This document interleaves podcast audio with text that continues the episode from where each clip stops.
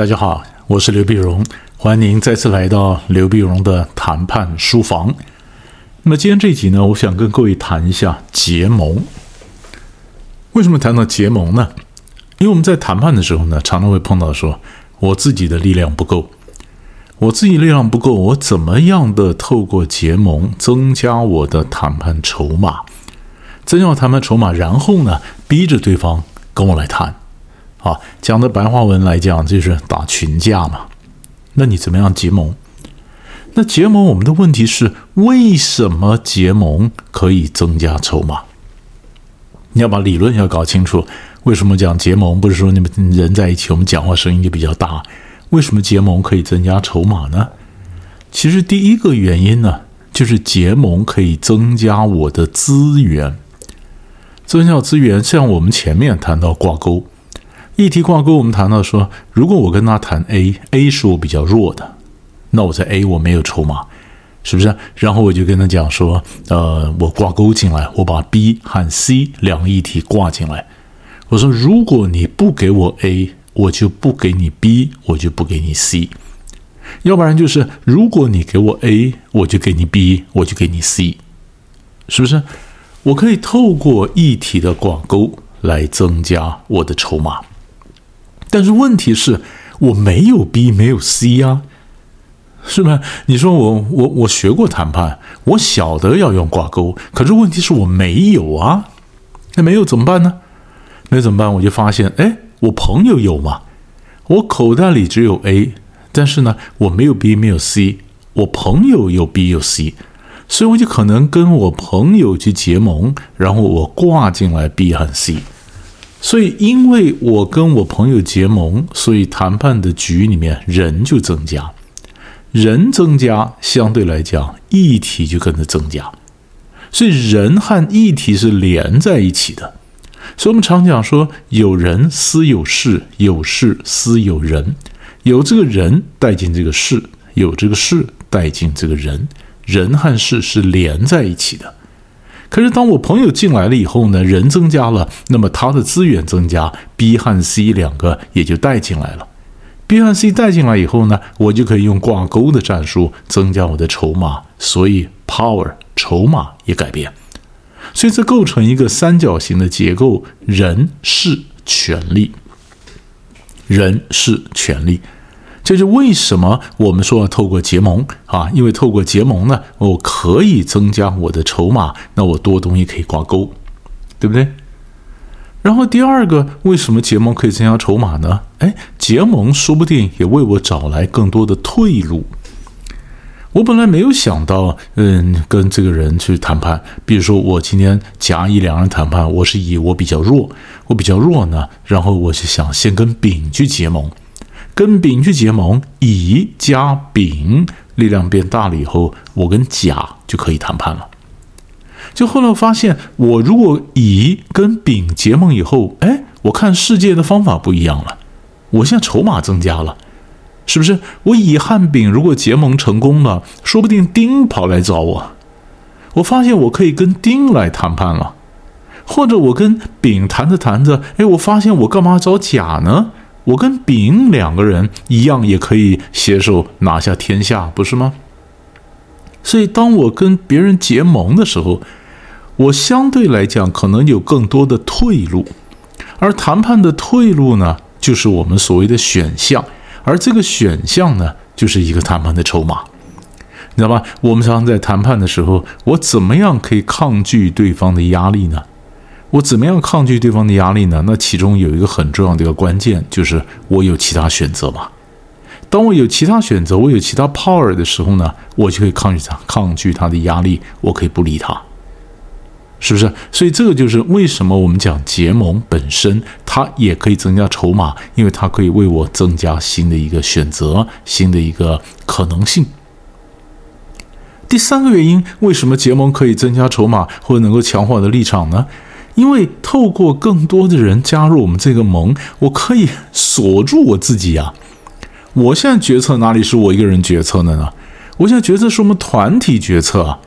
我今天是加入了两三个人组做成一个盟，那这个盟里面呢，很多是多数决啊，或者我们决定了一个什么策略，决定的方向，我没办法轻易的修改。所以你今天，嗯，希望我改变我的立场，或你要说服我，或你威逼或利诱我，我一个人可能我的意志力没有那么坚定。我几个人在一起，那么在理论上就是我们是几个的意志力被绑在一起，它不是那么容易轻易倒退的嘛。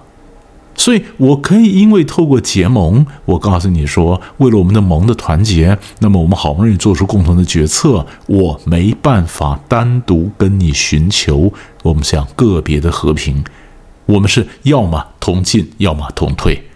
我这样绑死了以后呢，我就可以锁住我的立场，我拒绝我的让步。对不对？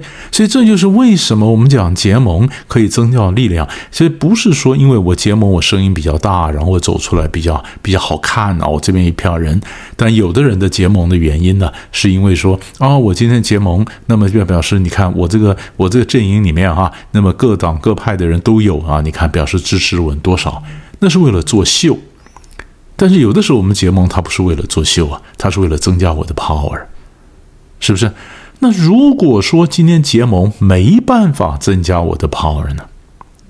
没办法增加我的 power，那有一个很重要的关键，没办法增加我的 power，我起码要它不减分呢。所以我们的结盟的目的，原则上结盟是要加分。那有的时候我结盟的目的，最少最少要不减分呢？不减分，不减分是个什么概念呢？比如说，我今天我我是甲，你是乙，我们都想去找丙。那乙可能找丙加入他的阵营，那这样的乙的分数就增加了，对不对？那我是甲，我也想找丙。那我晓得，我再怎么跟丙去谈的话呢，丙不可能加入我。那我要做什么呢？我就要丙不要加入对方。你也许不加入我。但是，呃，没关系，只要你不加入对方，这样就 OK 了，这样 OK 了，是不是？那么他，呃，我防止对方加分，那就是我自己不减分嘛？因为他如果多了几分，不等于我少几分嘛？那他如果没有办法把丙拉到他的阵营，就是我们两个人都跑去找丙，丙呢想两不得罪，他两边都不参，两边都不参，我本来就比乙要强势。那今天两边都不参，那我是不是相对来讲，我这个甲我就比较占于优势，因为我不会减分嘛。所以我们在谈判的时候呢，要不然我们透过结盟就是要加分，要不然至少做到不减分，对不对？所以我们这整个逻辑顺一下，要加分，那加什么分？加什么分？第一个就是我们刚刚讲的，加了更多的资源。加了更多的资源，于是带进来了更多的事情，我可能有各种挂钩的这种战术就可以用。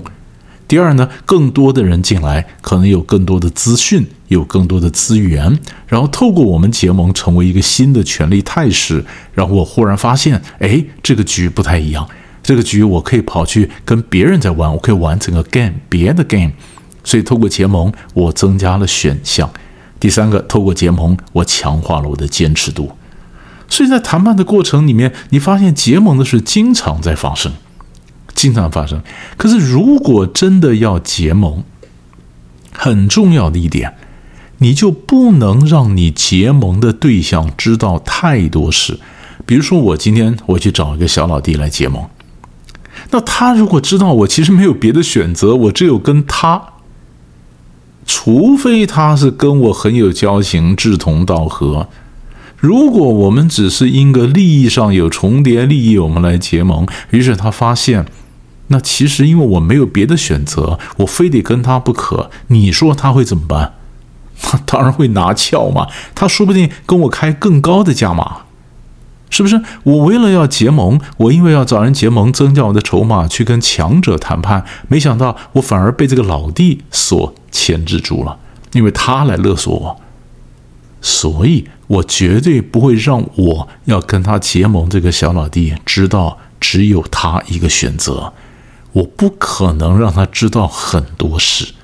如果让他知道很多事的话，他就知道他占一个非常关键的位置，他可以随时勒索我。那我这个结盟不是反而得不偿失吗？是不是？所以我们晓得谈判的时候为什么要结盟？结盟可以增加我什么 power？当然，如果再深究的话，结盟还有很多细节可以谈。那我们以后再说。那今天先跟你抓住这一点：结盟为什么可以帮助我增加我的筹码，巩固我的立场？这点非常重要。先把这点想定了，我们下集再见。